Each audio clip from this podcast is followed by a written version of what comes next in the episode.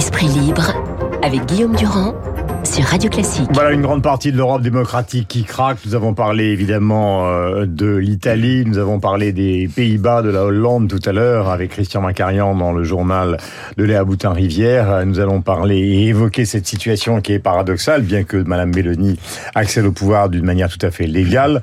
Donc il ne faut pas exagérer dans ce domaine non plus, mais en tout cas c'est vrai que les régimes autoritaires ont le vent en poupe, ce qui n'est pas le cas euh, des régimes démocratiques. Et puis il y a aussi les grandes questions sociales qui sont soulevées dans le pays sur les inégalités salariales, sur les inégalités tout court qui flambent, notamment depuis que la tech a pris un pouvoir considérable sur l'économie du monde. Et au cœur de tout ça, il y a le salaire de Mbappé. Euh, François Vidal disait tout à l'heure euh, à 7h15 sur l'antenne de Radio Classique, il gagne euh, par mois ce que Pouyanné, le patron de Total, gagne par an. Et Vidal disait, c'est absurde à tout point de vue. Et pourtant, le salaire de Mbappé n'a pas l'air de soulever une grande colère dans l'opinion, alors que les gens se mobilisent contre celui de Pouyanné. C'est à l'athlète de haut niveau que vous fûtes que je m'adresse euh, d'abord.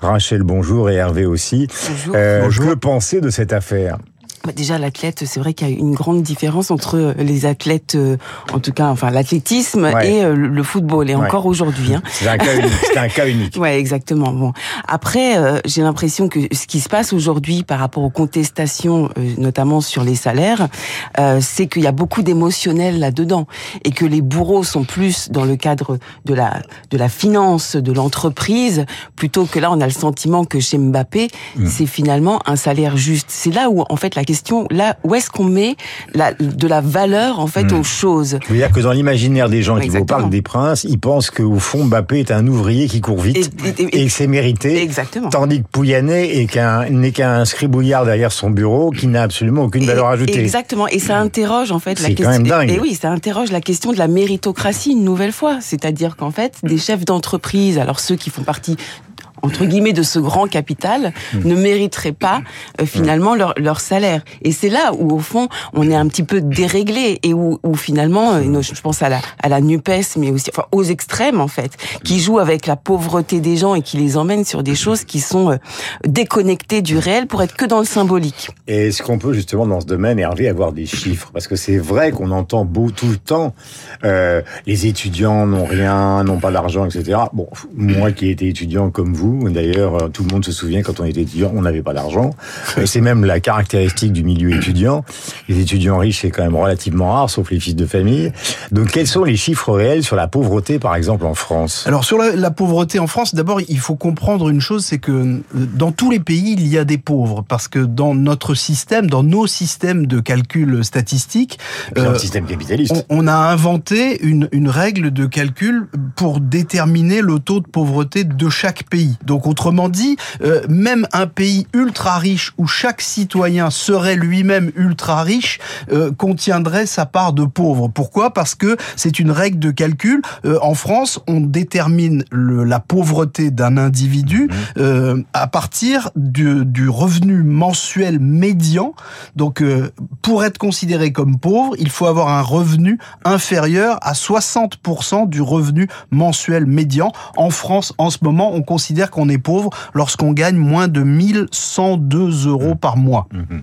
Alors, il y a quelque chose d'objectif là-dedans. C'est vrai que c'est peu euh, dans un grand pays, mais on comprend tout de suite que dans un pays très pauvre, si on dit 1102 euros par mois, eh ben, ça représente beaucoup d'argent et beaucoup de pouvoir d'achat. Mhm. Donc, c'est ça qu'il faut comprendre. Et donc, c'est vrai qu'il y a une vision un peu déformée mais, c'est intrinsèque, euh, puisque précisément, euh, cette notion est relative compte tenu du mode de calcul que je viens de vous expliquer. Donc beaucoup de Français ont le sentiment que la France est un pays qui est en difficulté et qui vit mmh. dans la pauvreté. Bon, en réalité... hier, disait qu'ils avaient mis 500 milliards sur leur livret A. C'est-à-dire qu'en fait, on, c'est ça qui est invraisemblable, c'est que on juxtapose des chiffres qui finalement sont totalement contradictoires. C'est-à-dire que d'un côté, on vous dit c'est le pays de la pauvreté, c'est le discours de la Nupes, en gros, et de l'autre côté, on vous dit c'est le pays de l'épargne, c'est le pays euh, des lingots d'or, mmh. c'est le pays du trésor, c'est le pays paysan catholique euh, qui finalement derrière une, un affichage simple, euh, non pas sous l'argent, parce que ce n'est pas le cas, mais en tout cas a, beaucoup de moyens par rapport à d'autres. Donc les gens sont perdus. Parce mais, nous, mais nous sommes un pays riche et donc tout ça, ce sont au fond, ce sont des discours de pays riches. Euh, C'est-à-dire que, on, pardon de le dire comme ça, mais comme on, on est un peu des enfants Plantez gâtés. votre banderie. Non, mais nous sommes des enfants gâtés de, de l'économie libérale et du système capitaliste. Nous sommes dans un pays où, où l'essentiel des choses vont bien. C'est-à-dire que les gens ne, ne meurent pas euh, de, de, de, la peste ni de la famine. Euh, et il y a des systèmes sociaux extraordinaires. Nous sommes un des pays les plus redistributifs au monde. Mhm. Et donc, nous avons, d'après la règle de calcul que je vous ai indiquée, nous avons 14%, un peu plus 14% et demi de taux de pauvreté c'est-à-dire qu'en vertu de la règle de calcul dont j'ai parlé, 14,5 ou 4% des Français mhm. sont considérés comme pauvres. Euh, sachez que en Allemagne c'est 15 donc vous voyez c'est un peu contre-intuitif. Avec cette règle de calcul, il y a plus de pauvres en Allemagne qu'en mhm. France et il y en a même beaucoup plus au Luxembourg. Le Luxembourg c'est 18 mhm.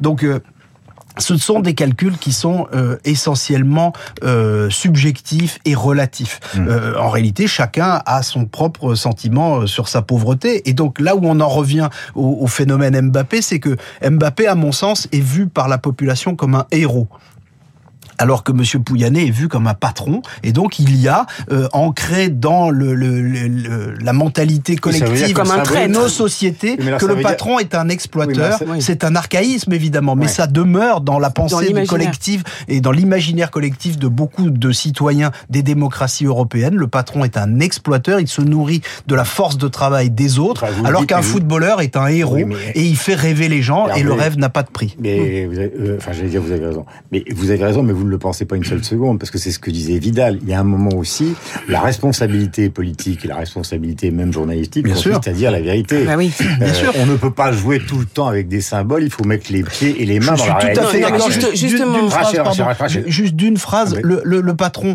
euh, évidemment, n'est plus un exploiteur euh, si jamais il l'a été. La, la réalité, c'est qu'il y a un marché du travail pour les footballeurs, comme pour les ouvriers, comme pour les patrons. Et donc, ce qui fait le prix d'un travailleur, quelle que soit sa fonction, c'est la loi du marché et la rareté de des compétences qu'il présente. après, c'est là, c'est véritablement le rapport au réel, moi, qui, qui m'interroge profondément, et notamment par rapport à ce, ce, qui a été vu hier à l'Assemblée euh, avec la NUPES et euh, l'extrême. En fait, cet extrême qui se réunit dans un récit complètement dissonant par rapport au réel. Et c'est ça qui est animé. Avec en toile de fond euh, une, une un, quelque chose qui est vraiment très percutant, comme si finalement les violences qui sont euh, commises soit sur les réseaux sociaux, soit dans la rue, justifier les, les, inégalités.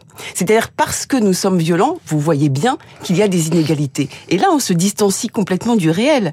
Et ça, c'est tout à fait le discours populiste qui joue avec l'émotion, qui joue euh, en montrant du doigt euh, les patrons, qui est aussi dans un, une alimentation du qui crée des emplois. Enfin, je, Exactement. Je, je, suis pas là pour, mais qui aussi pour faire l'apologie du patronat, mais enfin les emplois créés. Mais évidemment, heureusement, quand vous prenez Total, il n'y a pas une goutte de pétrole en France. Il n'empêche qu'ils payent 30 milliards d'impôts à l'étranger et 1 milliard 600 en France à partir de rien, finalement. Oui. C'est de l'ingénierie euh, française totale euh, à partir de matières premières qui ne sont pas sur le sol français. Complètement, complètement. Mais ce récit-là est aussi alimenté par notre histoire de France où on voit un Mélenchon qui ne cesse de dire qu'il est l'homme de 1789, qu'il est l'homme de 1936, qu'il est l'homme euh, de 1968, qui est constamment dans, dans, le, dans le passé pour alimenter ce truc révolutionnaire qui, qui pointe du doigt les patrons et c'est tout à fait malsain en fait pour notre pays et qui veut en réalité bloquer ce pays. Et tout ça est écrit dans l'esprit français, c'est-à-dire l'obsession de l'égalitarisme qui n'est pas l'égalité en euh, droit. et c'est pour ça qu'il faut toujours rappeler que la France est l'un des pays les plus redistributifs au monde.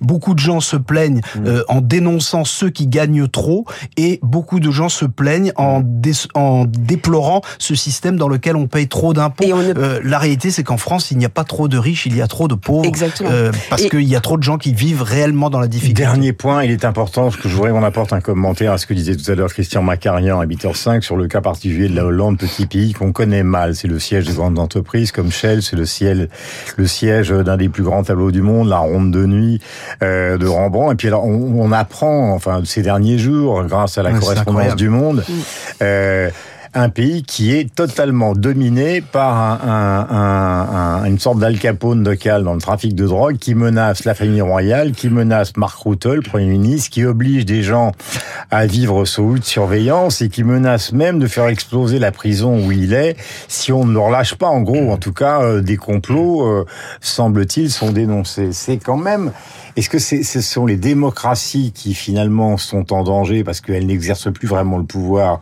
contre ce type de personnage? Ou est-ce que c'est, comme le disait Macarian, ben la fin de, de, de l'histoire d'un pays permissif qui finalement a été tellement permissif qu'il finit par être entièrement aux mains de la mafia? C'est un peu les deux, mais les démocraties sont intrinsèquement fragiles et elles le sont de plus en plus euh, parce qu'elles ne savent plus résister à ceux qui menacent leur autorité. Dans les grands systèmes démocratiques, il y a une difficulté avec l'autorité. La population euh, supporte de moins en moins que l'État exerce son autorité sur chaque citoyen, mhm. euh, alors même que chaque citoyen en demande toujours plus à l'État. Euh, cette situation est un peu paroxystique mhm. en France. Vous souvenez la phrase de Chirac les chefs sont faits pour cheffer. Oui, bien sûr. J'ai l'impression que maintenant, en, Europe occidentale, c'est plus le cas. Voilà, donc ça, ça c'est une vraie difficulté et les, les démocraties euh, sont fragilisées de l'intérieur parce qu'elles supportent de, de, plus en plus la contestation même du système démocratique. La démocratie, c'est le choix et beaucoup de citoyens en Europe ont le sentiment qu'ils n'ont plus de choix qu'entre des politiques à peu près similaires sur l'essentiel. C'est la raison pour laquelle de plus en plus de citoyens vont vers les extrêmes pour contester non plus une politique par rapport à une autre, mais un cadre, un cadre systémique à l'intérieur duquel les politiques finissent par se ressembler. Euh, conclusion, Rachel, nous sommes à l'heure puisqu'il est 9 h Oui, une richesse qu'il faut alimenter, c'est la richesse intellectuelle. Relire Tocqueville de la démocratie en Amérique, qui déjà plantait le décor avec cette fragilité de la démocratie, cette démocratie dégénérative dont il soulignait en fait les méfaits, notamment par rapport à l'égalitarisme et la crise d'autorité. Il est pile 9 h sur l'antenne de Radio Classique, c'est l'heure de la météo. Merci à tous les de Hervé Gattegno, Rachel Kahn. Euh, c'est l'heure de la météo et du journal incontournable euh, d'Augustin Lefebvre pour que vous puissiez passer une belle journée en musique avec Franck Ferrand.